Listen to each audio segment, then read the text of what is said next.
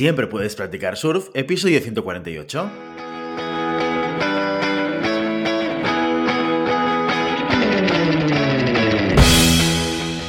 Bienvenido y bienvenida a Siempre puedes practicar surf, el podcast diario sobre recursos humanos. Este podcast está pensado para profesionales de recursos humanos, gerentes o jefes de equipo y podrás encontrar técnicas, consejos, ideas, conceptos y noticias sobre la gestión de personas, eso sí, con un enfoque práctico y aplicable. Hoy episodio 148 del martes 18 de enero del 2022, programa que vamos a dedicar a las noticias de la semana.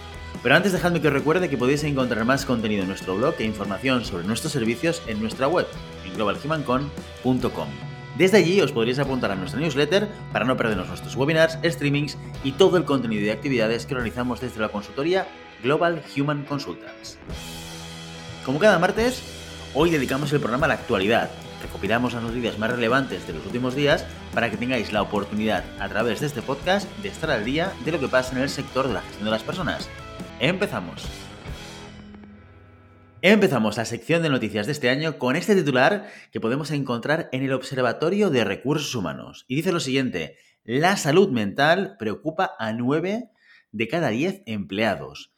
Ya lo comentaba ayer en el especial de tendencias que la salud mental iba a ser un tema de continuada mención y no es para menos, ya que según podemos extraer del estudio profesional del futuro elaborado por NTT Data, el 87% de los profesionales de todo el mundo considera en la actualidad la salud mental como una de sus preocupaciones en la vida laboral. Y el 44% de los profesionales de diferentes países dice sentirse muy preocupado por el equilibrio entre la carga de trabajo y la salud mental. El estudio tiene como objetivo definir cómo va a ser el perfil de los profesionales en un futuro próximo, cuáles son sus prioridades, preocupaciones y sentimientos acerca del mercado laboral.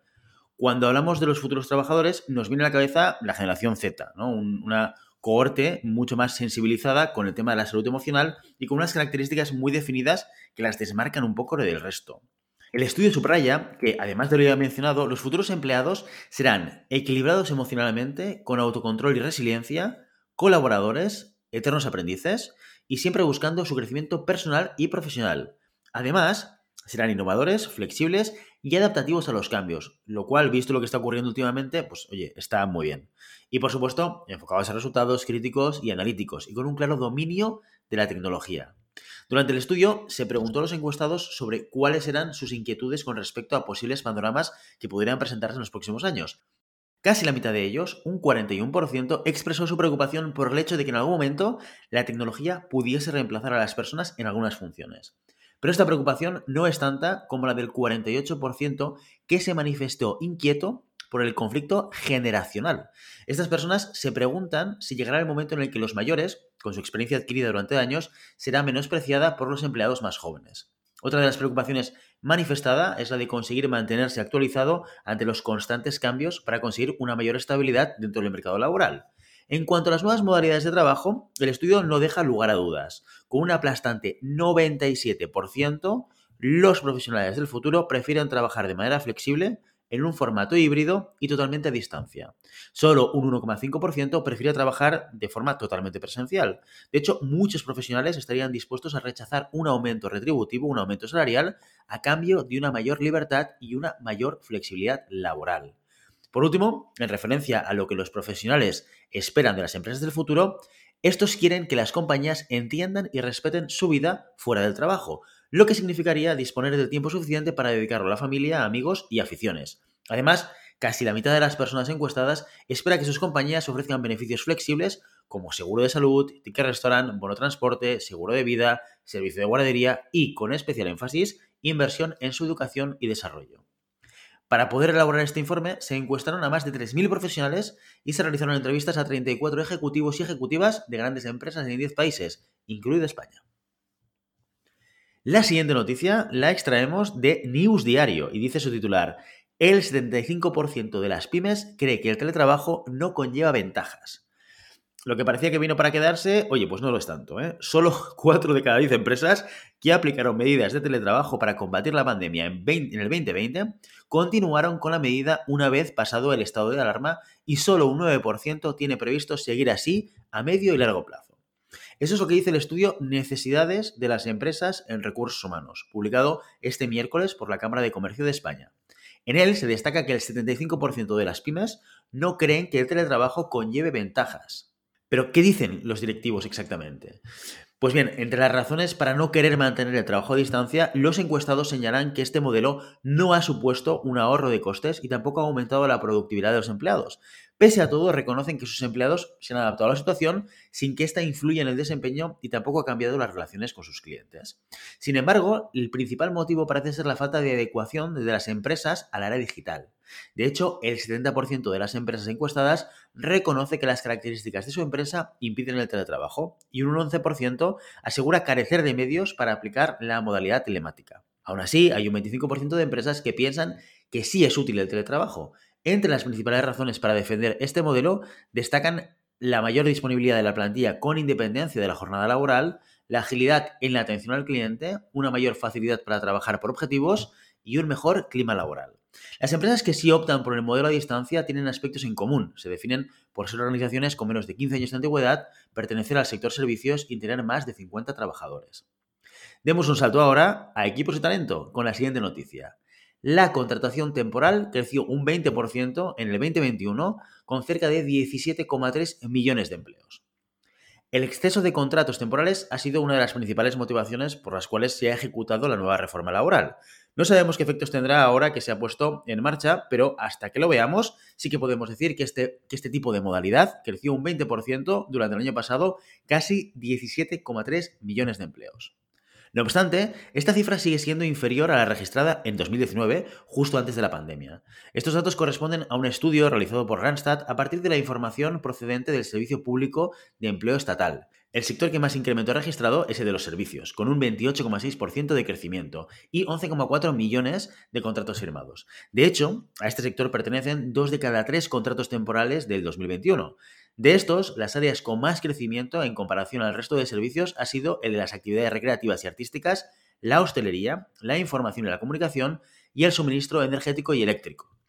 La industria también ha experimentado un crecimiento notable del 20%. En cuanto a los que menos se han visto afectados, son la agricultura, que solo aumentó una décima con respecto al 2020, y el sector de la construcción no solo no ha crecido, sino que ha menguado un 1,1%. Como afirma Valentín Bote, director de Randstad Research, estas cifras aseveran la importancia que la contratación de duración determinada tiene, no solo para generar empleo en nuestro país, sino también para gestionar de manera eficaz picos de demanda de sectores importantes.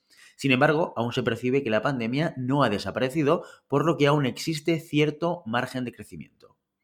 Por su parte, más de la mitad de los contratos temporales firmados, el 52%, se concentra en los sectores de la agricultura y pesca, hostelería, industria manufacturera y comercio.